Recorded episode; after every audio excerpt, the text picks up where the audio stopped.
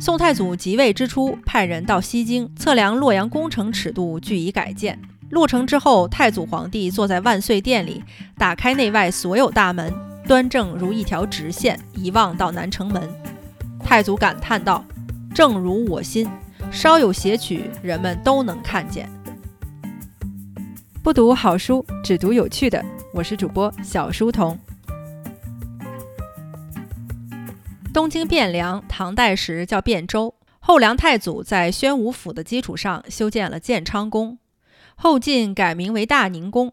后周世宗又加以扩建，仍然不能体现皇家宫殿风范。宋太祖即位之初，派人到西京测量洛阳宫城尺度，据以改建。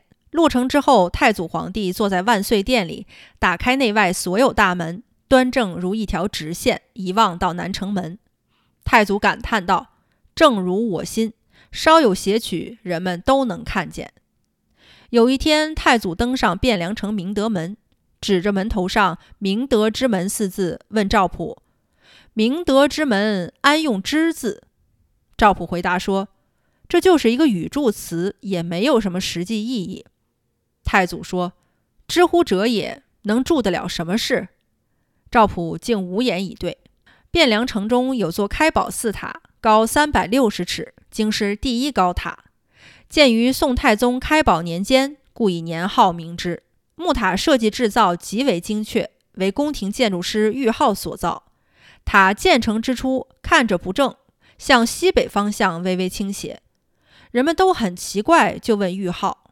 玉浩说：“京师地处平原，四周无山，西北风多，吹之百年就正过来了。”用心之精，叹为观止。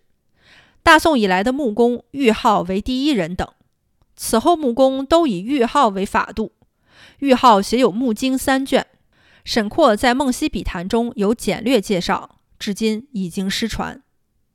青州城西南环山，城中被洋河水一分为二。